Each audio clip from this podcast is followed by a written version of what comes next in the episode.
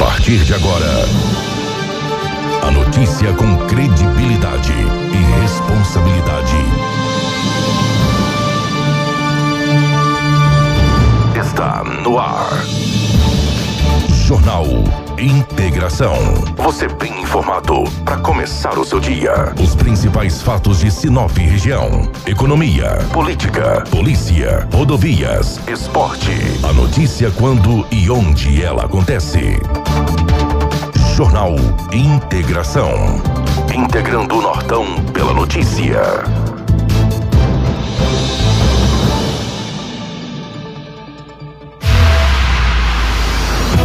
A hora certa agora são 6 horas e 47 minutos. Está começando mais um Jornal Integração aqui pela sua 93 FM. Essa terça-feira, dia 21 de setembro de 2021. Fiquem todos ligados que hoje teremos muitas notícias para vocês, a informação da nossa Sinop e região para a Ásia Fiat. Chegou a nova Fiat Toro, a picape mais inteligente do Brasil. Novo design externo, interior totalmente renovado com cockpit digital e central multimídia vertical de 10.1 polegada. E além do motor diesel que já faz o maior sucesso, agora a Fiat Toro tem versões com um novo motor Turboflex de 185 cavalos e 27,5 kg de torque. É mais potência e menos consumo de combustível. Visite a Ásia Fiat de Sinop ou Lucas do Rio Verde e faça um test drive na nova Toro. A Ásia, sua concessionária Fiat para Sinop, Lucas do Rio Verde e região. No trânsito, sua responsabilidade salva vidas. Também com a gente está a Seta Imobiliária. A Seta Imobiliária tem um recado para você.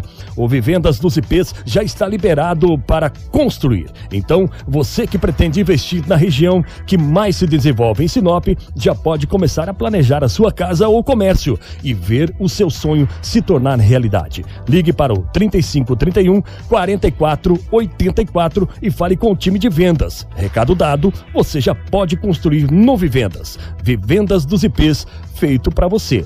Também com a gente aqui no Jornal Integração está Cicobi Norte. Está chegando o segundo ciclo Cicobi. Reúna sua família e os amigos e participe deste evento que promove vida saudável e socialização.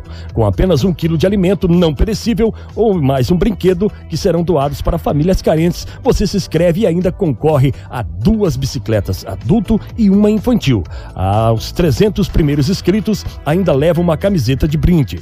As inscrições vão até dia 21 de setembro setembro nas agências do Cicobi de Sinop e com o Henrique na Associação Aquarela das Artes. Além de muitas diversões, também terá prêmios. O ciclista mais novo, ciclista mais velho, bicicleta mais enfeitada e o menor, a menor bicicleta ganharão uma caderneta de poupança Cicobi de 250 reais cada. Para mais informações, entre em contato pelo telefone 99674 1085.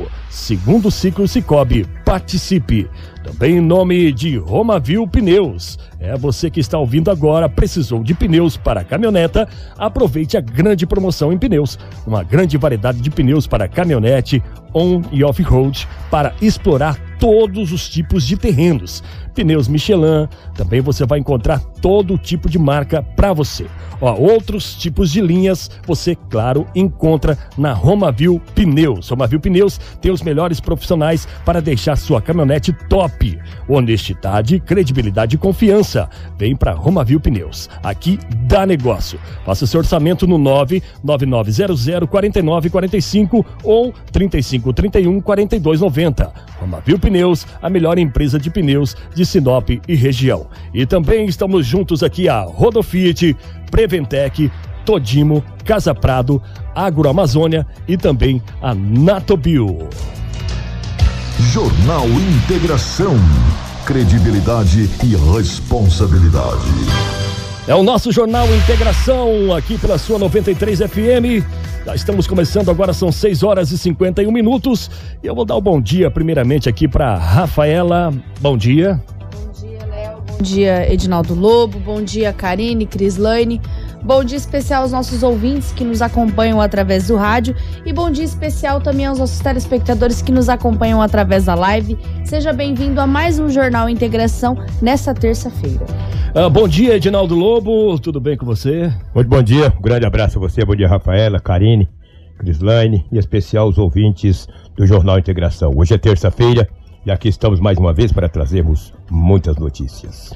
Bom, nosso bom dia então lá para Crislane, que está na Central de Notícias, também a Karina, né, transmitindo aí para vocês a live ao vivo aqui da 93 FM. E a partir de agora a gente começa com as manchetes de hoje do nosso jornal aqui, o Jornal Integração. Mulher é espancada pelo marido após pedir para o mesmo comprar leite em Nova Mutum. Homem tenta expulsar usuários da frente de residência, mas é executado na capital Cuiabá.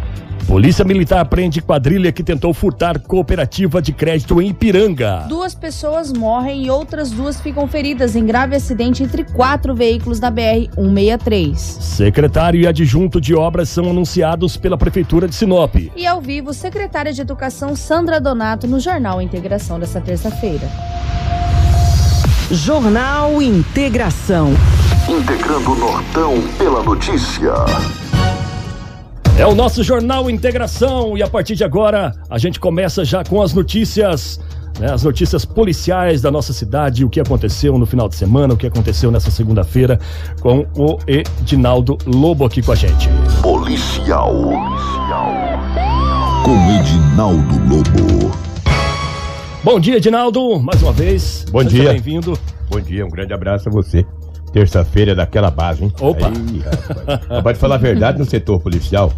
Isso é uma cultura que tem em Sinop. Não sei se é em Sinop, em todos, em quase todos os lugares, né? exceto algumas cidades aí com 500, 600 ou um milhão de pessoas, ou até mais. Mas Sinop, segunda para terça, sempre é tranquilo. E essa escrita, ela continuou de ontem para hoje. Foi assim, relativamente tranquilo no setor policial. policial. É, foi, foi relativamente tranquilo. tranquilo, é, exatamente. Só que lá na, na UPA de Sinop, aqui em Sinop, um paciente, um homem, chegou para ser atendido por uma médica. E daí a médica o atendeu. Fez todo aquele trabalho. Quem nunca foi consultado, né? Sim. Aí ele falou, só que eu quero um remédio. Eu tinha até o nome do remédio aqui, porque eu até anotei. Ele chegou e disse para a médica que queria morfina. Morfina não é para dor? É. Morfina é exatamente para isso. Exatamente. Quebrador, né? Uhum. Entendeu? Exatamente. E, e ele diz, aí a médica disse para ele, não, não há necessidade. Não há necessidade, não, não, eu quero. Ela houve a negativa por parte, por parte da médica. Ele surtou. Começou a quebrar tudo, fez uma escolhambação, de, é, fez de quando estava desmalhado. Eu não sei se morfina para quem desmaia. Morfina é para dor. Desmaiou lá e caiu, esperneou e começou a fazer uma esculhambação, derrubar tudo. A PM foi acionada. Mas quando a PM chegou, o homem tinha, ó, vazou. Não já mais tinha de, saído, Não já. precisou mais de morfina. Ah, ele vazou, rapaz. Pegou o caminho comprido e desapareceu. Foi embora. O boletim de ocorrência foi confeccionado porque ele deixou danos do patrimônio público, né? Agora tem que procurar esse homem pra ele pagar, né? Ah, eu quero morfina. Então pra que, que ele foi consultar então, né? Pois queria, é. Pô, chega lá, eu falo pro médico o que, que eu quero. Não, vou consultar o médico ou a médica, sei lá.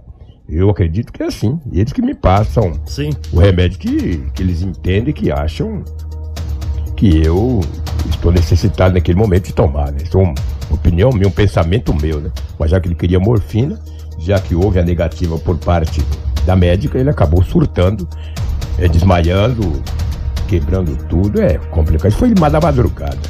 O boletim de ocorrência foi confeccionado, mas ninguém foi preso. Talvez para sorte dele também, né? Não é fácil, não. Olha o que aconteceu, Rafael, ouvintes. Mas antes de eu trazer essa notícia, hoje é dia do rádio e do radialista, me ajuda aí. Hoje é dia do rádio, né? Parece que é dia do radialista. Ah, Vou é dar do uma, radialista ou do vou dar uma confirmada aqui. Mas hoje é o dia, rapaz, hoje é o dia do rádio, porque hoje é dia 21 de setembro. Hoje foi dia do gaúcho, né? Hoje foi seu dia, o dia do Gelson. Ô, dia, dia do Gelson. Dia do Gelson Pandolfo. É. Gelson é gaúcho, Rapaz, cara. Pensa no- nos gaúchos que É. participaram ontem o dia inteiro, né? 20 no de 93. setembro é dia do gaúcho. Comemora seu dia do gaúcho, entendeu? E hoje é 21, hoje é dia do rádio do radialista. O cara que trabalha no rádio, sabe se é do rádio do radialista, olha, ele tá fadado ao fracasso, que é o meu caso. Eu deveria saber, né? Se é dia do rádio, dia do radialista, não é dia do rádio hoje. Dia do radialista é outro dia, hoje é dia do rádio. O rádio é uma das coisas mais importantes que o país já se criou, entendeu? Uma das coisas mais importantes. O rádio é Uma coisa magnífica. né? Magnífica. Magnífica. Aqui diz que o dia do radialista é 7 de novembro e É. o dia do rádio é 13 de fevereiro. Pois é. Hoje é o dia da árvore, Pois isso é. a gente sabe. E É, dentro desse- é, é o esse- dia do fazendeiro hoje. Também. Eu gostaria de ser. Hoje seria um dia que eu gostaria muito. Só tenho vontade de ser um fazendeiro, né? Mas dentro desse, dentro desse contexto aí, cara, o rádio, independente se hoje é o dia do rádio ou não, mas é uma coisa muito magnífica o rádio. O rádio Muito é uma coisa rápida, muito né? rápido. Ninguém ganha do rádio. O rádio é uma coisa incrível. A internet hoje, ela veio mais ou menos para se equiparar. Mas mesmo assim, não chega aos pés do rádio. Verdade. Porque o rádio é magnífico. Aí você fala, você canta, você manda o recado, é instantâneo. O rádio, se você tiver lá. É uma no- magia. Se tiver lá no meio do mato com um radinho que tem a pilha, Ele, ele sintoniza. ele sintoniza. Sintoniza. Daqui 100 quilômetros, 150, Ih, 200, muito, é. dentro do mato, na fazenda. Tirando o leite lá e o radinho na cabeceira da lá. Você no- nem tem energia. É, você nem tem energia. Só pilha. Agora eu quero ver a televisão fazer isso. É, com todo respeito à televisão também, que é uma, uma arte, né? Aham. Então, parabéns ao rádio. Parabéns àqueles que limitam no rádio. Então isso é muito importante. Olha, uma mulher que tem uma empresa que faz tratamento de emagrecimento no centro da cidade. Ela tem uma empresa. E lá as pessoas vão fazer o seu tratamento para emagrecimento. Isso fica na Rua das Aroeiras, no centro da cidade. Segundo ela, disse a polícia que fez um empréstimo bancário no valor de 24 mil reais. Fez um empréstimo, buscou o dinheiro, colocou dentro de uma bolsa de couro sintética e guardou dentro do guarda-roupa. Hum, fiz o empréstimo. Vou guardar o dinheiro aqui que eu vou fazer os trabalhos. Né? Comprar, vender, o que ia fazer também não me interessa. Mas ela guardou o dinheiro. Pegou a pacoteira e guardou dentro de uma bolsa assim, de couro sintético. Guardou dentro do guarda-roupa, bem guardadinho. Segundo ela disse à polícia, isso é a versão dela, tá? Está também no boletim de ocorrência. Disse a polícia que na casa dela não foi ninguém. E exceto uma moça que já queria trabalhar com ela há algum tempo. Segundo ela, ia ter que contratar definitivamente. Já tinha ter pedido a carteira e os documentos para registrá-la e trabalhar na residência como empregada doméstica mensal. A princípio estava fazendo diária. diária. Isso versão da vítima. É uma versão dela para a polícia Sim. que foi confeccionado o boletim de ocorrência. E na casa dela só foi essa moça. E o dinheiro desapareceu. Sumiu os 24 mil reais.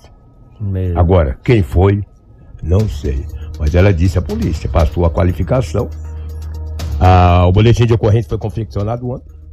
Foi passado para a equipe da DERF para que a polícia civil. E é uma acusação séria, Uma né? acusação muito séria, né? Não pode, Seríssima. não pode brincar, né? Seríssima, seríssima, seríssima. E a polícia agora, com certeza, vai interrogar esta mulher que fez essa diária na casa dessa empresária.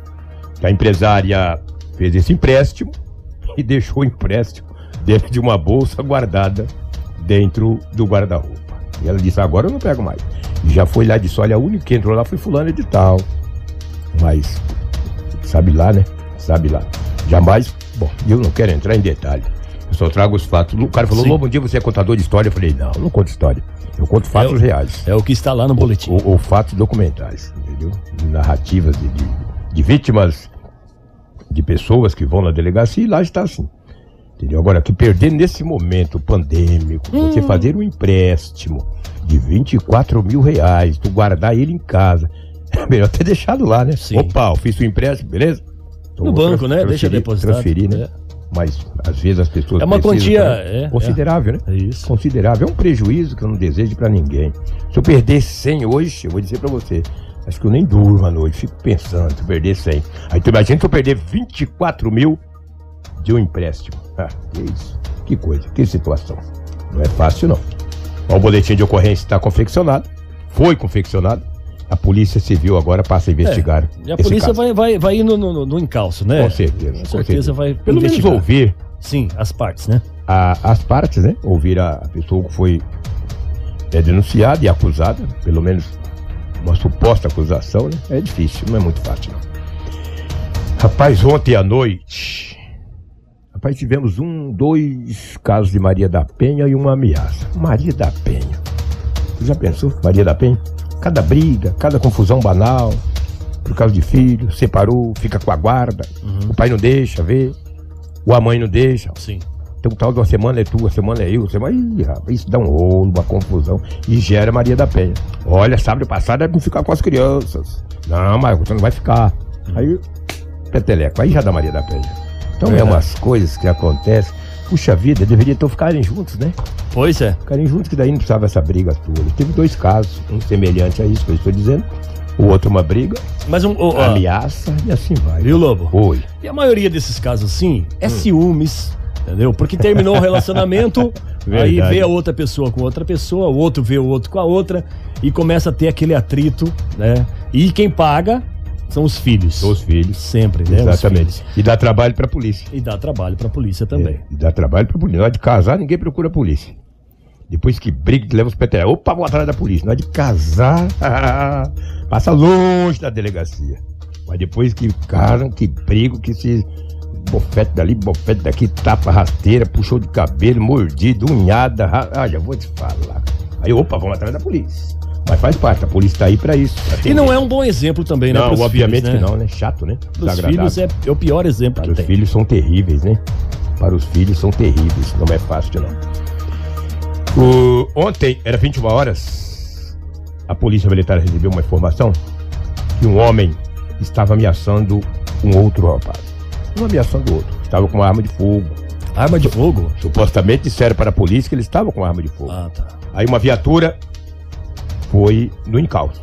Falou, vamos desarmá-lo. Já que está ameaçando. Chegando no, no bairro Jardim Primaveras, na Rua dos Marantãs, a polícia avistou o acusado. Ele estava com uma moto. Os policiais deram aquele sinal luminoso para que ele parasse. Ele não parou. Ele não parou. Ele acabou seguindo com a moto. E a polícia foi atrás. Chegou no determinado local, na Rua dos Marantãs, Jardim Primavera, pelo menos é o endereço que está lá. Uhum. O homem parou a moto. Os policiais desceram. Queria fazer a revista nele, segundo o que está no boletim de ocorrência. Houve a negativa por parte do acusado. Ele estava com a bolsa nas costas. E na bolsa tinha uma arma de fogo simulacro. Mostra pra nós aí, Karine, por favor. Olha só, ele estava ameaçando o homem. de- Olha aí, ó. Olha aí, rapaz. Pois é, estava com essa bolsa. Estava com essa arma de fogo simulacro. Hã? O homem foi conduzido para a delegacia municipal, posteriormente liberado. Esse fato ocorreu ontem, às 21 horas. Agora te pergunta, rapaz, ameaçar os outros com essa arma que não atira, amigo, fica esperto, hein?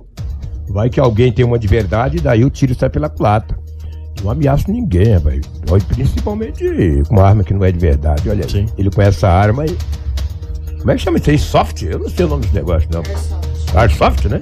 Uma arma dessa não matou uma pessoa uma vez de sorriso, Rafa? Você não trabalhava aqui ainda, lembra? Disparou na testa, né? Tá lembrado, não? Bem próximo do olho, entendeu? Isso aí é perigoso, cara. Eu não sei se dá pra se adaptar, se dá pra colocar uma, uma munição, não sei, não conheço. Não conheço de arma. não conheço de arma, então eu não sei. Não sou armeiro. Mas a polícia fez a apreensão dessa arma, de- dessa arma. E o jovem, o homem foi conduzido para a delegacia municipal. Uma ameaça. Uma ameaçando. Rapaz, é umas ameaças, né? Cuidado, hein? Ameaça. Tem gente que é medroso, hein? Quando é ameaçado, ele fica com medo. E, revida, né? e um homem com medo se torna perigoso. né? Então é, É. muito problema. Verdade. Pedir para que as pessoas não fiquem ameaçando, não. E quando ameaça, a polícia toma as providências, né? Foi nesse caso que conduziu esse homem para a delegacia municipal, posteriormente liberado. E teve um detalhe, segundo no boletim de ocorrência, a polícia disse que ele tem um irmão que tem um problema, e quando a polícia abordou ele, eh, o acusado, em frente à residência, o irmão saiu lá de dentro da casa e estava impedindo o trabalho da polícia. Impedindo, ah, a dor do irmão, né? Sim, sim. Pô, tá mordendo o irmão, aquela coisa toda. Aí de repente quer protegê-lo. Isso aí, às vezes, a gente até entende do calor da emoção, naquele momento de defender o irmão. Polícia falou, rapaz, tu fica quietinho aí, senão eu te levo também. Aí como ele tem um probleminha lá, acabou deixando ele em casa e conduziu o jovem para a delegacia. Falou, "Olha, vai resolver isso na delegacia. Segundo informações, tu estava ameaçando e, e ainda com essa arma aí, cara, que é isso, arma de brinquedo. Entendeu? Então é, não é fácil. É o que tínhamos aí de setor policial. Os fatos registrados em Sinop nas últimas 24 horas. Eu acredito que a Rafaela, acredito não, tenho certeza absoluta que a Rafaela tem algumas informações da região. Deixa eu aproveitar a oportunidade aqui e mandar um abraço para o Ednei e a Ana Cristina, que está nos acompanhando lá em Campo Grande, Mato Grosso do Sul. Cidade Morena, bela Campo Grande. Dezembro ela me espera lá, se Deus quiser. Olha só, rapaz, o Ednei nos acompanhando lá em Campo Grande, Mato Grosso do Sul. grande abraço para todos eles lá e para, to para todos os campo, campograndenses, Cidade Morena, né? Ei, cidade bonita demais da conta. Um grande abraço a todos e bom dia. Daqui a pouco eu volto com a Rafaela para nós batermos um papo com a secretária de Educação do município de Sinop, que já encontra-se aqui no estúdio da Rádio 93, no Jornal Integração. Valeu, Lobo. Um abraço. Daqui a pouquinho tu tá de volta aqui. Agora nós vamos. Giro policial. Com Edinaldo Lobo. É o nosso jornal indo para o Giro Regional. Giro Regional. O que foi destaque na região norte. A hora certa agora são 7 horas e 8 minutos. É o nosso Jornal Integração. Rafaela, o que temos em destaque aí regional? Temos bastante coisa em destaque. Quero começar pelo município de Ipiranga do Norte, que nessa segunda-feira teve uma tentativa de furto a uma cooperativa de crédito no município. Mas a Polícia Militar, em rapidez em suas diligências, conseguiu prender essa quadrilha que tentou furtar essa cooperativa de crédito. Na noite dessa segunda-feira, a equipe da Força Tática da Polícia Militar de Sorriso, em conjunto com a Polícia Militar de Ipiranga do Norte, prendeu três suspeitos que teriam tentado furtar a agência de uma cooperativa de crédito situada no município de Ipiranga.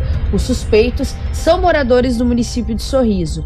O crime ocorreu por volta das quatro da manhã da segunda-feira, quando esses bandidos invadiram a agência pelo forro arrombaram uma porta e acessaram o interior do prédio. Após o alarme disparar, a guarnição da Polícia Militar foi ao local e o bando fugiu sem levar nada.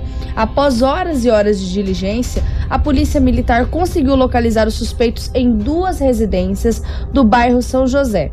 Com eles, foram apreendidos diversos materiais e produtos utilizados no arrombamento, sendo uma espingarda calibre 22. Inclusive, a Karina está rodando as imagens na live sobre esse material apreendido pela Força Tática e pela Polícia Militar, onde foi uma espingarda calibre 22, um conjunto de ferrolho de espingarda, 19 munições de 9 milímetros, 7 munições de calibre 12, 9 tubos de propelente, que é pólvora, 3 munições de calibre 36, 28 cartuchos de munições diversas deflagradas, 564 gramas de maconha e mais 26 papelotes da droga e 100 gramas de pasta base de cocaína. O veículo utilizado pelo bando para se dirigir até o município de Piranga era um Chevrolet Onix, que também foi apreendido. O carro é produto de roubo e furto também. ocorrido em Várzea Grande no, no dia 6 de setembro. Segundo o Major Vitor Hugo da Força Tática, os três suspeitos confessaram a participação no crime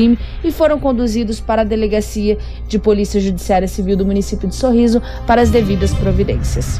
Estavam bem equipados, né? Estavam bem equipados. Preparados. Preparados para fazer um grande assalto, que Caramba. a gente vê que é uma modalidade nas cooperativas de crédito. Sim. Nós tivemos em Nova Bandeirantes, onde até a nossa equipe da Força Tática aqui do município de Sinop teve que se dirigir até o município de Nova Bandeirantes para conseguir localizar os assaltantes que tentaram aí furtar é, mais uma cooperativa uhum. de crédito. Isso aconteceu também em Diamantino e também acontece aqui próximo em Piranga do Norte. Essa modalidade está muito forte, mas graças a Deus a nossa polícia militar, a nossa força tática do estado de Mato Grosso está muito bem equipada para combater esse tipo, essa modalidade de crime. Está coibido, né? Então, para quem está pensando aí é, em praticar isso, saiba que estão na cola de todos aí, né? A Exatamente. Polícia. E olha só que ocorrência triste, hum. Léo, que aconteceu é, no último sábado na nossa capital do estado de Mato Grosso, Cuiabá. Um homem identificado como Rogério Pinheiro de Paula, de 33 anos, foi executado a tiros na cabeça no final da noite de sábado, na frente da mãe, no bairro Coab São Gonçalo, em Cuiabá após ser perseguidos por usuários de drogas e traficantes que invadiram a residência e assassinaram a vítima, que ainda seria portador de problemas mentais. Isso tudo devido a essa ocorrência. O SAMU foi acionado para prestar o socorro, mas quando chegaram, né, apenas constataram a morte de Rogério. A polícia militar isolou o local do crime e comunicou o fato à Delegacia de Polícia Civil, a Politec e os responsáveis pelo procedimento e andamento dessa ocorrência. Segundo os familiares, Rogério já estava tendo problema com esses mesmos indivíduos, né? Há algum tempo pelo fato de os acusados insistirem em usar droga na frente da casa da vítima. Na noite de sábado, Rogério teria tido outra discussão com esses mesmos usuários de drogas. Segundo a esposa de Rogério, esse grupo teria acionado membros de uma facção criminosa que chegou à casa da vítima numa caminhonete e começou a agredi-lo. Para se defender, a vítima se armou com um facão e atingiu um deles. Em seguida, Rogério correu para a casa da mãe, porém foi perseguido. Os criminosos arrombaram o portão, algum deles seguraram Rogério enquanto o outro atiravam.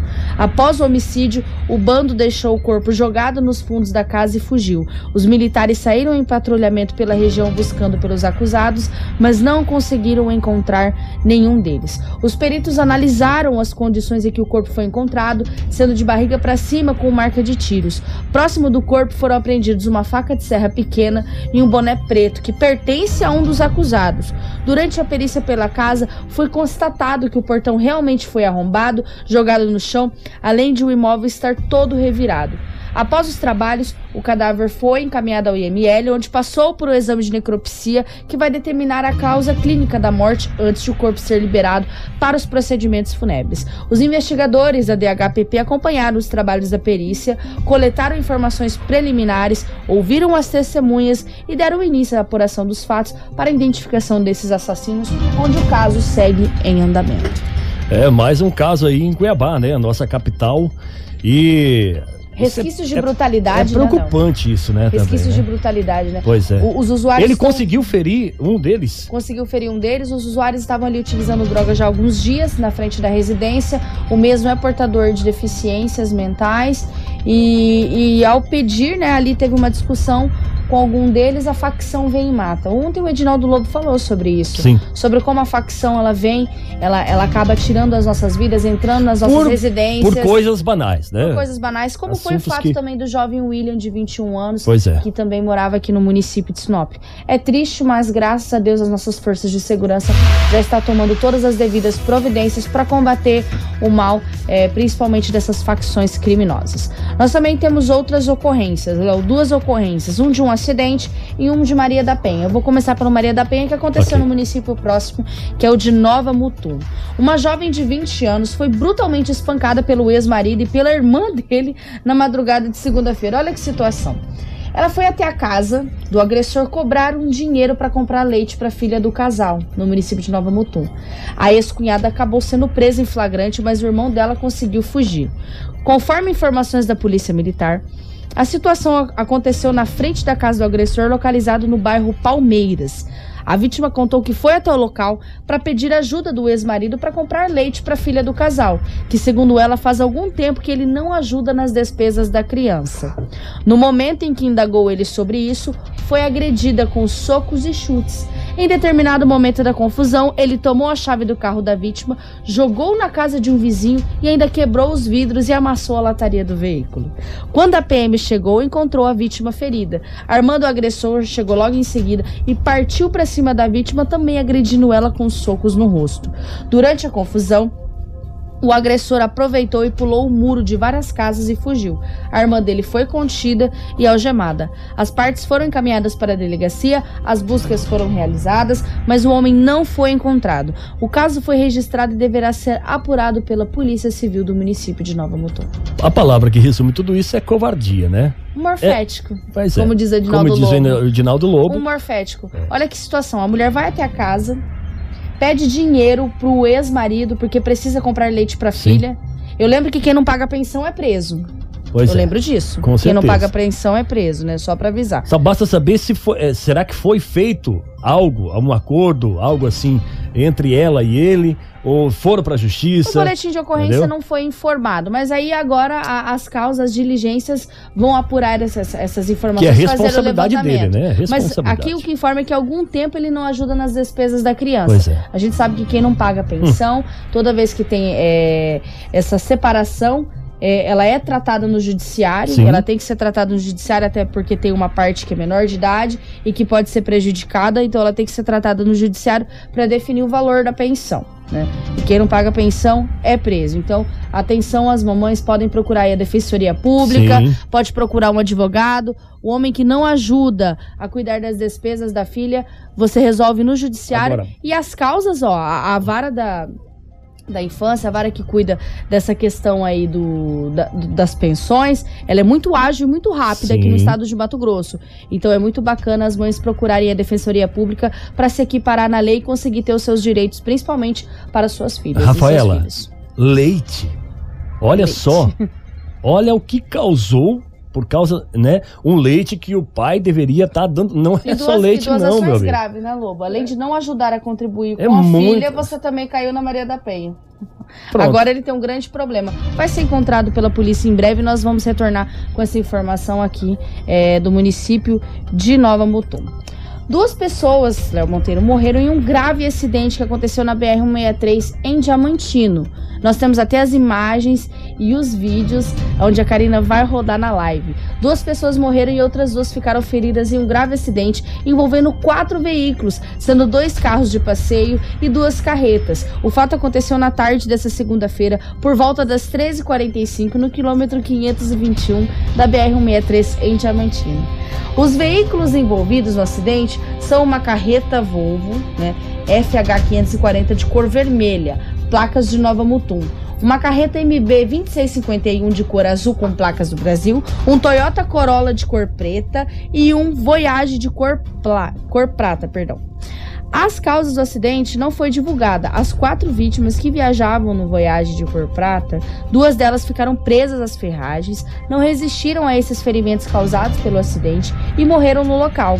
Os outros dois ocupantes do carro foram socorridos pela equipe de resgate da Rota do Oeste e encaminhados ao Hospital Municipal de Cuiabá. A pista ficou totalmente interditada e o tráfego foi desviado para a faixa de domínio. Os condutores das carretas e dos outros automóveis saíram ilesos e assinaram termo de recusa e encaminhamento médico. Uma das carretas tombou e espalhou a carga de calcário na pista. A equipe de conserva da Rota do Oeste foi acionada para remover o material e desobstruir a pista. Uma equipe da Polícia Rodoviária Federal, da Polícia Civil e da Perícia Oficial e também da Politec foram acionados. E ao momento não houve informações e identificação das vítimas fatais deste acidente que aconteceu na BR-163, onde vitimou duas pessoas e deixou duas pessoas gravemente feridas. A nossa BR continua, né, Rafaela? Exatamente. Continua o, que- a- o causando- Kiko sempre aborda a situação da BR-163. e- Duplicação que a gente espera, Exatamente. né? Mas, enfim, estamos aí aguardando as notícias da Rota do Oeste sobre o TAC, o termo de ajuste de conduta. Em breve a gente também vai levantar essa pauta aqui no nosso jornal Integração. Ontem, aqui no município de Sinop, foi anunciado o novo secretariado aí de obras, tanto o secretário quanto o adjunto, né? É, nós tivemos a informação confirmada pela assessoria de imprensa da prefeitura de Sinop, aonde foi confirmado que o novo secretário de obras é o Remídio Kuntz, que já foi ex-secretário de obras, também já foi vereador aqui do município de Sinop, inclusive presidente da Câmara. O seu adjunto é o Lúcio Silva, que também já atuou como secretário, também atuou como adjunto juntamente com o Remídio Kuntz como secretário e é, trabalhou aí por anos e anos nas gestões é, anteriores de outros prefeitos. Foi confirmado apenas o secretário de obras Remídio Kunz e seu adjunto, que é o Lúcio Silva. É, semana passada a gente confirmou a saída do Dalton Martini, Sim. que é vice-prefeito do município de Sinop, e também o Valdir Favareto, que era o adjunto de Dalton Martini. Ainda não foi confirmado quem será o novo secretário de saúde e quem será o novo adjunto de finanças e orçamento. Antigamente era o Valério Gobato, secretário de saúde, o adjunto de finanças e orçamento era o Astério Gomes. O que a gente sabe confirmado pela, eh, pela assessoria de imprensa da prefeitura de Sinop é que continua interinamente como secretária de saúde a Daniela Galhardo na pasta da saúde, que é uma pasta muito importante. E em breve aí vai ser anunciado pela assessoria da prefeitura de Sinop os novos secretários de saúde e adjuntos de finanças e orçamento. Nós vamos repassar aqui no jornal, mas para passar essa informação de confirmação. Também quero passar outra informação e desejar os meus pêsames para o Adenilson Rocha, que é vereador do município de Sinop. Ontem foi informado o falecimento da mãe dele, inclusive eles estão em velório Agora, ontem foi suspensa a sessão da Câmara em respeito ao luto pelas famílias e hoje a sessão da Câmara retorna aos seus trabalhos aí para a gente poder assistir a sessão, dar andamento às pautas que existem no Legislativo. Mas quero mandar um grande abraço para a família do Adenilson, inclusive o sobrinho do Adenilson é meu amigo muito próximo, que perdeu a sua avó, e o Adenilson que está perdendo a sua mãe. A gente sabe que a dor é muito difícil, então os meus pêsames a toda a família Rocha e a todos os amigos e familiares. Bom, Rafaela, é, os pêsames aqui da, da equipe, né? Da 93, do jornal Integração, né? E a gente sabe que essa perca sempre é lamentável, né? Alguém da família, né? Quando a gente perde, é triste, é, mas a, é vida que segue. Uh, o jornal, uh, Rafael, a gente vai para o intervalo comercial Isso, aqui. Nós vamos para o intervalo Isso. comercial. E depois e a gente já, já volta, nós né? retornamos com entrevista com a secretária de Educação, Sandra Donato, onde nós vamos, podemos falar sobre é, aulas 2022, que está próximo. Quem vê pensa que Sim. 2021 não passou rápido. Peraí. Já já dezembro batendo o Natal tá chegando. Já, já já vocês vão ver um chapéuzinho, Sim. algumas coisas aqui. Tá batendo fundo, na porta. Exatamente. Então, a gente retorna para falar sobre essa entrevista, também sobre 2022, sobre transporte escolar da rede estadual, da rede municipal. E nós também vamos falar de 2021. A aula ainda acontece. Houve o retorno Verdade. aí 100% das aulas presenciais. Ótimo. E a secretária vai poder falar de como está funcionando esse modelo híbrido na, na educação municipal aqui de Sinop. Muito bem, então. São 7 horas e 23 minutos. Já já voltamos com o Jornal Integração. Jornal Integração. Integrando o Nortão pela notícia. Jornal Integração. Aqui, a notícia chega primeiro até você. Hora. É hora certa aqui no nosso jornal agora. Para você que está curtindo o jornal Integração, neste momento são 7 horas e 31 minutos. E ao vivo com a gente aqui no nosso estúdio agora está a secretária de Educação, a Sandra Donato. É claro, a gente tem aí muitas informações para vocês, alunos, para nossa educação de Sinop. E Rafaela, é com você. Exatamente, Léo. Nós estamos recebendo a secretária de Educação, Sandra Donato, que já teve a oportunidade de vir no nosso jornal por diversas vezes, sempre para passar informação sobre a educação do nosso município e passar informações aí para os pais, principalmente nesse ano letivo de 2021, que ainda foi conturbado um pouco devido à pandemia. Primeiramente, eu quero pegar o bom dia da secretária para os nossos ouvintes e telespectadores do Jornal Integração. Bom dia, Rafa. Bom dia a todos os telespectadores. É um prazer estar aqui mais uma vez com vocês. Bom, secretária, vamos começar então por uma linha do tempo, senão eu vou confundir um pouquinho a senhora. Quero começar um pouquinho por esse retorno do barra 2 do ano letivo de 2021. Como é que funcionou a educação do município de Sinop nesse retorno das aulas ainda de 2021? O retorno ele deu andamento, né, diante da, do nosso planejamento desde o início do ano. Ele veio de forma híbrida, escalonado, turma A e turma B, e na sexta-feira com o plantão Tira Dúvidas. É, no percorrer desse processo, nós analisamos e na sexta-feira a gente viu a necessidade é, de de repente estar puxando também algumas turmas para fortalecer mais é, o auxílio aos alunos, né? Então, algumas turmas em algumas escolas também estão tendo revezamento na sexta-feira com aula. Ah, bacana. Então ainda está nesse modelo híbrido de, de retorno. Como que está funcionando essa questão da, dos protocolos de biossegurança durante o intervalo com as crianças? Que a gente sabe que as crianças querem correr, as crianças uhum. querem ficar sem máscara, fica comendo às vezes, e querendo ou não, a gente está avançadíssimo na vacinação uhum. contra a uhum. Covid-19, mas ainda nós temos que tomar os cuidados e os devidos protocolos. Como que as escolas estão se portando durante esse momento de recreio com as crianças? As escolas, cada escola, ela elaborou o seu plano de contingência, né? E no intervalo também é escalonado. Não é um intervalo conjunto, todas as crianças juntas ao mesmo tempo. Então ele é por horários. Então, dependendo do horário, vai duas ou três turmas. Aquela turma lanchou, ela volta para a sala e vai às outras turmas. Então, também ela é de forma escalonada, com um distanciamento né, de um metro. Está disponibilizado o álcool em gel. É, na maioria das vezes, a própria merendeira ela está servindo as crianças não tem aquele contato direto com a merenda, não tem aquele atrito em conjunto com o parceiro. E a gente vê, percebe nas visitas que as crianças estão respeitando muito bem. As crianças respeitam melhor do que os adultos. Daí me chama muita atenção, várias escolas que eu tenho passado, com o comportamento das nossas crianças.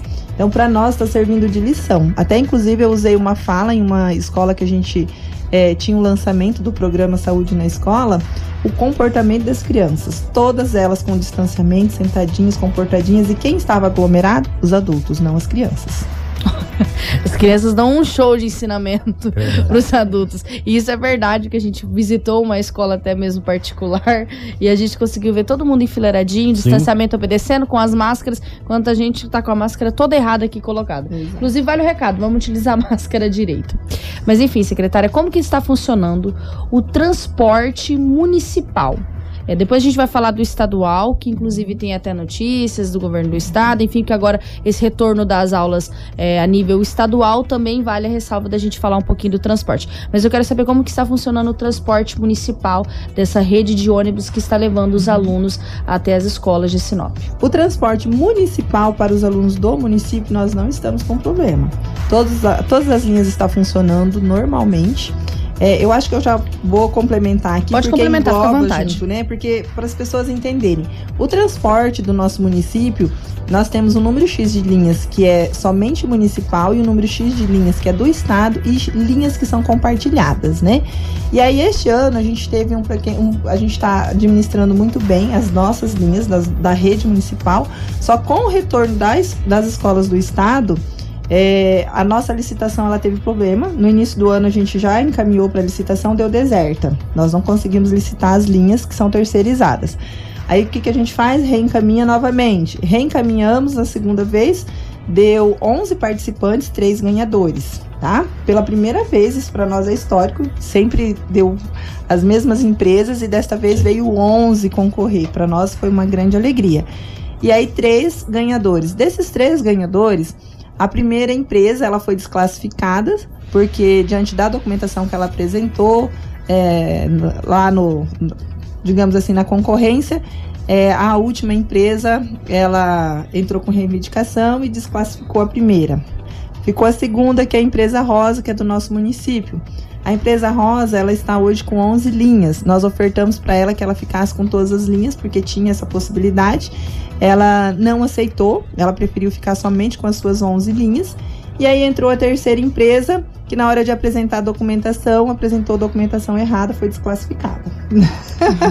para nós isso não é bom, né? E aí o que que acontece? Hoje a gente está se desdobrando com as linhas, os ônibus nossos, é, que é do município, que é mantido pela prefeitura, e mais a empresa Rosa agora que entrou. Então a gente está aí tentando administrar e atender o número máximo possível de linhas entre município e estado. Alguns bairros estavam sem atendimento, agora essa semana já estão entrando em atendimento. Outra coisa, Rafa, fica um reforço aqui. Estamos com falta, gente, de motorista. Então, a empresa Rosa, as 11 linhas, ela só tá, conseguiu pôr para rodar quatro. Hoje começa mais duas, que conseguiu contratar mais dois motoristas. Nós, do município, estamos com falta de quatro motoristas. Precisamos contratar motoristas e não estamos encontrando. Então já fica um ressalto aí, já né? Fica. Exatamente. Quem está pagando de emprego aí, pessoal? É. Motorista que tenha carteira, por favor, nos procurem. Realmente, hoje é uma necessidade Sim. no município. E aí já reencaminhamos novamente para licitação, para licitar as linhas que faltam, tá? Então agora nos próximos dias eu acredito que já vai estar saindo e aguardamos aí ansiosamente que realmente venham empresas que concorram e que ganhem para a gente poder organizar aí o transporte. E a gente sabe que o transporte no nosso município ele já vem, é uma, um histórico aí sempre, todo ano, tem né, algum tipo de probleminha. Mas na medida do possível, nós estamos planejando, se articulando e organizando para que tudo caminhe da melhor maneira possível. Bacana, então. É, só para explicar para os nossos ouvintes, secretária, como que funciona essa parceria entre o Estado e a Prefeitura nessa questão do transporte escolar estadual? Porque a gente acha que às vezes tudo é separado, né? Estadual cuida do estadual uhum. e o municipal vai cuidar do municipal. Uhum. Mas existe essa parceria entre o governo do Estado. Funciona como repasse do governo do Estado? Isso. Como é que funciona essa parceria é um com a Prefeitura? que o governo do Estado ele faz para o município, embora seja um repasse repasse muito irrisório daquilo que a gente é, banca. O município ele banca a maior parte. Inclusive, todos os municípios agora eles estão se organizando e se movimentando para que o governo do estado aumente esse repasse. Por quê? As linhas aumentaram, a demanda está muito maior e o repasse continua menor. Então a gente está aí na briga junto com a MM, né?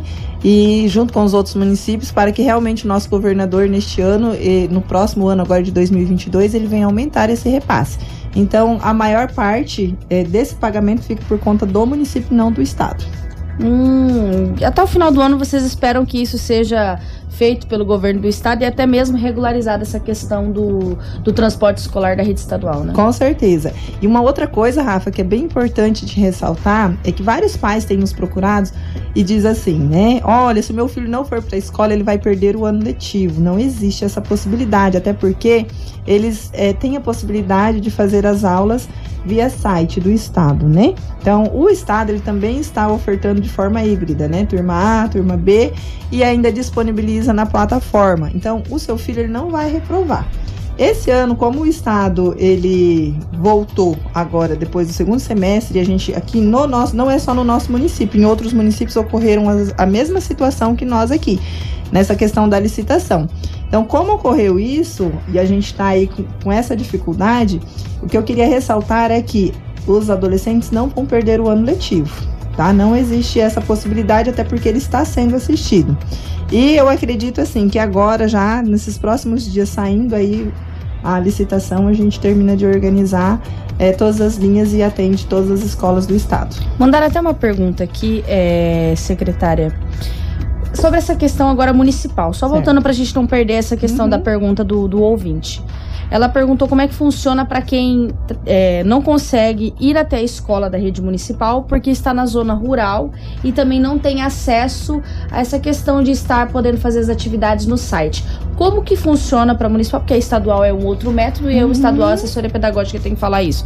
Mas como que funciona para a rede municipal? Até para os outros ouvintes que nos acompanham de muito longe, às vezes, dos setores rurais aqui do município de Sinop. Olha, eu acho que cada caso é um caso, uhum. né? Porque assim, nós da rede municipal, é, as escolas nossas que é da zona rural estão sendo todas assistidas. Uhum. Então, para mim, teria que ver se realmente esse aluno é do município, de qual escola que é e por que, que ele Sim. não está sendo assistido.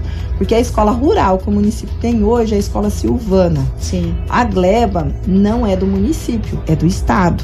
Tá? Hum. Já há um bom tempo, as escolas ali, as duas que tem na Gleba, foi passada para o estado. E nós temos uma sala lá, que é a sala de pré-escola, que pertencem à creche do Camping Clube, tá? Então, assim, eu preciso entender Sim, cada caso. Dados, a gente né, vai conversar com, com a ouvinte, vai passar também para a Aninha poder uhum. passar para a secretária. Isso. No aniversário de Sinop, nessa semana de aniversário de Sinop, foi anunciado vários investimentos no setor da educação. Eu gostaria que a senhora falasse dessas boas novas que vão chegar ao município. Com certeza, para nós foi com grande alegria. Desde o início do ano nós estamos planejando, correndo atrás, né, trabalhando muito ali. E aí nós agora estamos começando a colher os frutos, né, daquilo que a gente planejou. E no lançamento aí no aniversário da cidade nós lançamos é, cinco novas escolas, ampliação, reforma, entre elas, né? É, nós estamos com a ampliação do EMEI Elisete da Labrida, que já está é, com as paredes altas, já lá está ampliando quatro novas salas, que fica no Sebastião de Matos, tá? Então a creche que tem lá, hoje ela não consegue atender o número de alunos, né? A demanda existente no bairro. Mesmo a gente ampliando essas quatro salas, ela ainda não atende. Então hoje a gente está ampliando a EME Elisete da Labrida, que fica lá no Sebastião de Matos, com mais quatro salas, banheiro, corredor, e lá o investimento é no valor de 670 mil. Então lá já está andando. Também tem a ampliação da EMEB Maria Aparecido Amaro, que hoje é uma escola que ela já vem com uma proposta de tempo integral, só que não tinha espaço adaptado, né? Então as nossas escolas elas não foram construídas para o tempo integral, e sim para atender demanda de aluno. E aí a gente precisa de uma construção, de um olhar novo. E lá a gente vai estar tá ampliando 13 novas salas, refeitório, salas temáticas, é, banheiro, campo de futebol, quadra de areia, pista de atletismo, espaço para horta, é, espaço de área aberta para jogos. E hoje, o investimento lá na Maria Aparecida Amaro, que é a escola ali do São Cristóvão, que fica ao lado da igreja, que hoje essas salas funcionam alugadas da igreja ali São Cristóvão, o investimento lá vai ser de 4 milhões. Também já está indo para licitação e a gente quer ver se consegue já esse ano iniciar a obra, tá? É, também nós temos a EMEI Clara Teixeira, que vai receber uma reforma e uma ampliação. Que para quem não sabe, nós temos a EMEI Monteiro Lobato, que fica na Avenida Jacarandás, que é ali naquele antigo prédio do Camões, né?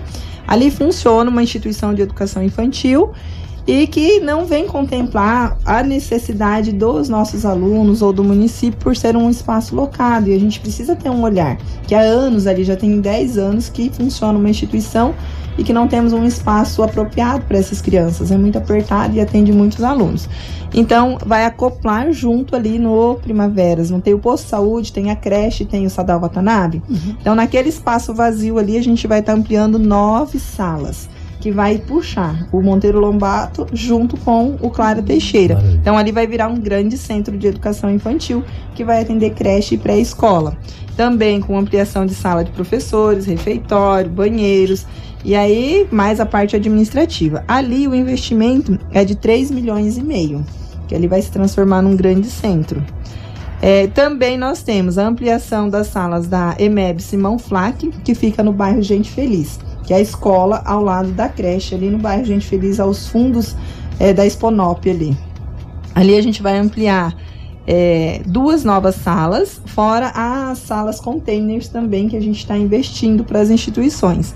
Porque ali é uma grande região que não tem atendimento quase, a não ser agora que a gente vai construir também a escola no Terra Rica. Então ali naquela região não tem escola. E a Gente Feliz, ela foi construída, a Simão Flack, é uma escola muito pequena, então atende poucos alunos. Então a gente precisa ter um olhar que precisa ampliar. E ali o investimento vai ser de 280 mil dessas duas salas a princípio, tá? Nós temos também a reforma da EMEB Rodrigo Damasceno, que fica aqui é, na Avenida Jequitibás, com a reforma completa da escola. Esta escola, no início da gestão, me chamou muita atenção que nós fomos na visita e a diretora, eu passei um dia lá com ela, para você ter ideia olha, preciso fazer isso, preciso fazer aquilo, precisava tudo na escola, né? Então a gente teve um olhar bem específico, não é só nesta uhum. escola, nós temos outras também que precisam. E aí nesse sentido a gente falou assim, não, precisa licitar, porque não dá para você ficar fazendo pequenos reparos, né? Não Sim. entra nos pequenos reparos Sim. que você vai lá, arruma uma sala e terminou. Não, era tudo. E é uma escola muito grande, é a nossa no município, é a maior escola que nós temos é ali no Rodrigo Damasceno, com o maior número de alunos, atende mil e poucos alunos. Então, nós precisamos ter um olhar específico. O alambrado da escola ele está todo furado, então tem muito vandalismo. Ali ela tem a quadra que é acoplada junto, tem aquela pracinha que ficou tudo englobado junto com a escola e que a gente precisa ter projetos. E eu gostaria também de parabenizar a diretora Bernadette, porque ela tem vários projetos com a comunidade Bacana. dentro da escola. E isso vem fortalecer o trabalho pedagógico. Então ficou esse olhar bem específico para Rodrigo Damasceno, com a reforma completa ali da escola, no valor de 670 mil. Fora isso, nós temos o lançamento da escola em tempo integral, que para nós vai ser uma referência, né? Com certeza. Lá no Sebastião de Matos, uma escola muito linda. É, nós não tínhamos terreno ali, Rafa. No Sebastião de Matos, né, se planejou o bairro, junto com os vilas ali, que são vários Sim. bairros, e não deixou terreno para construção de escola, né? E aí nós, desde quando a gente assumiu a administração, a gente estava negociando com o esporte, porque lá estava sendo construído o SEI, né? Que era o centro esportivo que ia funcionar ali, já até tinha uma construção lá em cima. E aí a gente conseguiu negociar, pegou toda aquela estrutura que já tinha e mais o terreno para a gente construir essa belíssima escola de tempo integral, que vai funcionar ali. É uma escola que hoje ela está orçada em 18 milhões. Né? E ali vai ser a menina dos olhos, né? Não vai ser uma construção grande, mas que vai contemplar tudo. Então, nós vamos ter 16 salas de aula, nós vamos ter sala de costura, laboratório, laboratório de empreendedorismo, robótica, matemática, ciência, sala Google, cozinha. Essa cozinha é uma cozinha pedagógica, tá? É, eu e o prefeito, nós estivemos em Palmas, visitando Palmas, porque lá é referência em tempo integral. E lá a gente visualizou várias ideias muito bacanas. E uma delas é essa cozinha pedagógica onde funciona a panificadora. Então, lá em Palmas, as escolas, elas têm panificadora dentro da escola que fornece pão para toda a rede. Muito bacana, bem Maravilha. legal. Porque Produzido ali mesmo. ali mesmo. Então, tudo Ótimo. que a gente comeu lá nessa escola em tempo integral era produzido na própria Olha escola. que maravilha. E aí o nosso prefeito falou assim: olha, secretária, lá eu também quero, mas eu quero melhor que aqui ainda. Então a Muito gente bom. tem uma missão aí grandiosa de fazer com que realmente as coisas aconteçam da melhor maneira possível. Aí nós temos também nesta escola sala de arte, sala de esporte, eh, campo de futebol, quadra esportiva, ginásio, refeitório, vestiário e nós vamos ter também o anfiteatro dentro dessa escola Uhum. é, que vai funcionar também com o ateliê ali junto, acoplado. Então é uma escola completa, né? Vai ter de tudo. É, só a estrutura dela não vai ser uma estrutura tão grande devido ao espaço do terreno que nós temos. Sim. Mas nós temos aí um planejamento é, nos próximos anos também de construir no Dauri Riva. Lá nós temos terreno grandioso onde vai dar uma escola muito boa ali para atender toda aquela demanda daquela região ali que vem. Nós temos também a escola no residencial Nico Baracate, que é uma parceria com o governo de estado. O governo de estado ele vai financiar em torno de 6 a 8 milhões, o que passar desse valor a contrapartida é do município. E aí não é uma escola em tempo integral, é uma escola para atender demanda de aluno. Demanda é o tempo parcial, né? Sim. matutino e vespertino. Nós temos a escola no bairro Terra Rica, também que é em parceria com o governo de estado, que também provavelmente vai entrar com contrapartida, porque hoje, de acordo com o que a gente está vendo, a alta de preço que teve, 8 milhões a gente não consegue mais construir uma escola, então tem que ter contrapartida do município, tá? E nós temos também é, algo que foi um marco para nós nessa administração, foi realmente a gente conseguir trazer, é algo que vinha se discutindo há muitos anos, foi trazer, né, já no primeiro ano de mandato, a escola militar para o nosso município Maravilha. que foi o grande marco aí é, da gestão. Então, uniu-se forças mesmo, a gente batalhou Sim. juntamente com a administração, e eu não posso aqui deixar de ressaltar é, o, valor, né, a- digamos assim, o empenho, a dedicação que teve o nosso prefeito para que realmente isso acontecesse. Então, hoje a escola militar ela já é uma realidade. Começou ontem as aulas, né? Olha ontem começou a turma A, hoje está a turma B e os pais satisfeitos, né? Os jovens que estão lá que realmente passaram uma vaga que foi realmente conquistada, né? Então hoje a gente vem aí na administração nesse primeiro ano de mandato trabalhando, e produzindo bastante. É educação, né, Lobo? É, educação. Eu tenho duas observações para fazer. Primeiro, que me chama a atenção, é que a secretária falou que na empresa falta motorista. Ou paga muito mal, ou se trabalha muito. Porque na falta de emprego que nós estamos hoje, Complicado, e né? faltar vaga, motor, ônibus sobrando, Sobrando. ou paga muito mal, não sei quanto que ganha também. Ou paga muito mal, alguma coisa está errada. Eu trabalho demais. Hã? É, alguma coisa tem. Ou tem um sapo enterrado lá. Agora, essa, essa pandemia, esse momento pandêmico, isso trouxe um retrocesso tão grande para a educação no país que nós vamos demorar 10 anos para se recuperar. Não se repete ninguém. Mas ninguém estudou. Ah, não, mas tá lá da casa dele, tá vendo no papel aqui, não aprendeu absolutamente nada. Isso é um fato. A secretária vai dizer que não. Uh, aprendeu. O que, que é isso? Ah, todo mundo estudou, aquela não, presencial. não vou dizer que aprendeu, É, e não. não aprendeu e é uma coisa terrível, é um retrocesso para a educação do nosso país. Vai demorar 10 anos. Não é culpa da secretária que não. Não é culpa da educação. É culpa do Pô, que aconteceu. É, é a pandemia. Foi a pandemia. O país não estava preparado e não está preparado para essa pandemia terrível na questão da educação. Quem tem o dinheirinho a mais e uma condição, colocou o filho na escola particular, esse sim. Mas na pública, meu amigo, você vai ver, quando a gente faz, esse povo faz esse Enem aí, a nota é pequenininha. Tu vai ver daqui uns 5, 10 anos, o retrocesso que esse país vai ter com esta pandemia. Eu estou muito preocupado, já estou na idade doenta, cara. Eu já estou da meia-noite pro dia, cara. Sabe com o que eu estou preocupado? Com meus netos, são pequenininhos. Sim. Uma filha adolescente, dois anos sem estudar. E todos vão passar. Ninguém vai repetir. Hoje, antigamente falava primeira série, segunda série, terceira série, quarta série e quinta série, era o colegial. Hoje, meu amigo, tal do sexto ano, sétimo ano, essa menina tá boada, cara. Isso é quando ele estudava presencial. Tu imagina dois anos parado. Quando ele voltar lá, nós também nem a letra do O, cara. Isso é um fato. Mas isso é muito triste. Muito Isso é triste. triste demais. Eu, a, a, a secretária veio aqui, não foi nenhuma entrevista, foi um balanço. Mas parece que o balanço tá uma maravilha. No balanço aí tá tudo beleza. Oxalá que 2022 o, o, a educação no nosso município, no Mato Grosso, no Brasil, possa ter outros rumos. Essa é a minha opinião. Estou muito triste com esse momento pandêmico. Isso aí vai nos trazer um retrocesso muito grande. Isso vai refletir com essa juventude, com esses jovens, adolescentes ficaram aí praticamente dois anos sem estudar lá na frente. Lamentável. Eu é sinto verdade. muito. Eu sinto muito. Da bom, minha parte, um grande abraço e muito bom dia. Bom, e a gente sabe, né, Lobo? A gente sabe que é, tá existindo os investimentos né? Os investimentos para é muito né? bom. Os investimentos melhorar. Infelizmente, é. o, o, modo online ele existe. Isso. O modo online ele, ele, ele, existe e veio a calhar por causa da pandemia da Covid-19. E era a única opção. Uhum. Não tem opção. Não. Quando a gente não podia isso. estar presencialmente, então não tem opção. Ou então, fazia claro, isso ou claro, não cabia aos alunos. Eu sei, gente, eu sou acadêmica. Eu também tenho preguiça, às vezes, de abrir o portal Sim. da faculdade, olhar uma atividade. Mas a gente precisa também ter o autocontrole.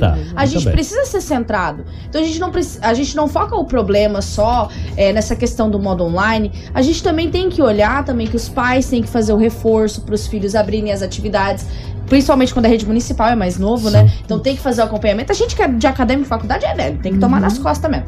Agora, gente que é da, da, rede municipal, os alunos, os pais têm que fazer aquela pressãozinha, olha, filho, abre o site, vamos, vamos estudar Sim. aqui, vamos estudar ali, vamos estudar aqui, para realmente não faltar na educação futuramente, entendeu?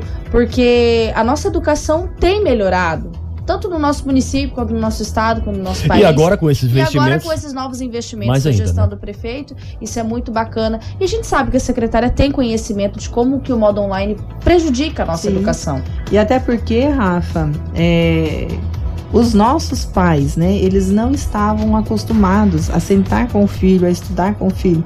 E a pandemia, ela exigiu que isso ocorresse. Uhum. E aí veio o grande problema, né? Porque se a criança ela não tem um acompanhamento específico dos pais, ela não consegue desenvolver a atividade.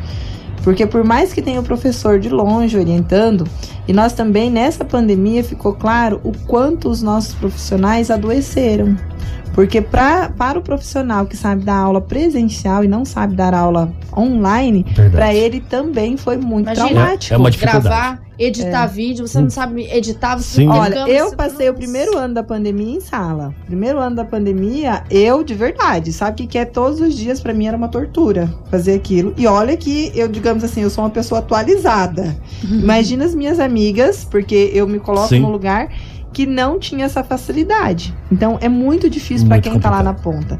Então, críticas a gente tem a todo momento, né? Sim. Olha, o professor não trabalhou, não trabalhou depende do ponto de vista, porque ele tá trabalhando muito mais em casa que se estivesse na escola. Você fica a manhã inteira para gravar uma aula, para editar essa aula, para você mandar para o seu aluno, Subir. o dia inteiro no celular para você tirar dúvida desses pais. Porque toda hora tem um pai com uma dúvida, o outro com outra dúvida. Aí a mãe ela quer desabafar porque ela não conseguiu fazer a tarefa com o filho, porque ela teve um problema nisso, um problema naquilo. Então, o problema ele se tornou muito maior para a sociedade com essa pandemia, né? Então, assim, a gente não pode culpabilizar nem os pais, não pode culpabilizar os professores, não pode culpabilizar a escola, é o sistema. Infelizmente, a pandemia ela veio para escancarar o quanto que a sociedade ela não está ainda preparada tecnologicamente para receber esse tipo de educação. E inovamos, né? Inovamos. Exato. No meio da pandemia, a gente encontra uma, uma caminhada, uma saída, enfim, não vamos. Gostaria de agradecer a presença da secretária por todo o esclarecimento, parabenizar a senhora, né? né todo esse tempo da gestão do prefeito Roberto Dor tem feito um trabalho muito bacana na, na Secretaria de Educação, sempre nos atendeu prontamente para poder passar todas as informações, agradecer também a assessoria da Secretaria de Educação, que sempre nos atendeu também em qualquer horário, inclusive incomoda a Aninha 10 horas da noite. Gostaria de deixar é, o bom dia aí da senhora para os nossos ouvintes. Eu gostaria só de terminar, Rafa. Eu não terminei de falar dos investimentos, não Ai, acabou desculpa. ainda. Só, eu só ser, gostaria pode, pode de complementar bem rapidinho que também a gente é, reestruturou o Instituto Criança, que hoje não é mais Instituto Criança, Bacana. e sim o Centro Municipal de Educação Especial Inclusiva de Sinop, é que lá a gente atende as crianças, né, com, com essas são as crianças é, deficientes, né, e aquelas que têm dificuldade de aprendizagem. Então ali eles recebem um atendimento especializado, que funciona aqui ao lado do Machado Itaúbas. E essas crianças têm que estar matriculadas na escola e aí na escola se faz uma avaliação e são encaminhadas para lá. Então a gente reestruturou esse centro e também, é, nós, na semana do aniversário, a gente fez a entrega, né? Aliás, está chegando ainda, os professores estão ansiosíssimos, mas a gente comprou mil notebooks para entregar para os nossos profissionais. Maravilha. Que é algo que, no meu ponto de vista, é igual a gente fala, né? Eu e o prefeito sempre a gente conversa, já deveria ter sido entregue desde o início do ano. Mas como não estava planejado, a gestão assumiu e aí a gente teve que fazer um planejamento, adquirir, e aí agora que eles estão chegando e a gente está entregando. Então eu peço só um pouquinho mais de paciência para os profissionais, Bacana. que assim que chegar tudo, a gente já vai estar tá fazendo a entrega. E ele é um notebook novo. É, ele é, vem em estilo ultrabook, né? Fininho, Uhum. bem leve, profissional carregar na bolsa, não é aquele note já pesado, que é o que a gente recebia nas outras gestões. Então, ressaltando, a gente comprou aí esses mil notebooks, as mil mochilas, que está chegando também para a gente entregar aí para os nossos profissionais. Fora isto, a gente está investindo nas salas modulares, tá? Todas as nossas escolas vão ser contempladas com salas modula- modulares para ampliar o atendimento ou para laboratório de ciências ou biblioteca, então a gente vai estar ampliando nesse sentido também. Lousos digitais também a gente vai estar adquirindo agora. Seis novos ônibus também vão estar chegando novos para o nosso município. Então, assim, a gente está investindo e muito para que realmente a educação avance. Referente ao nosso IDEB, a gente já fez uma avaliação, Rafa, e assim, já fica notório, a gente não está legal no nosso índice. A gente já tem é, a ciência que o nosso IDEB ele não vai ser bom este ano. Sim. Mas a gestão está começando agora e nós queremos transformar a educação do nosso município. E nós estamos investindo na formação, na capacitação dos nossos profissionais, porque nós queremos colher frutos dessa gestão e nós temos a certeza que nós vamos colher frutos no próximo IDEB.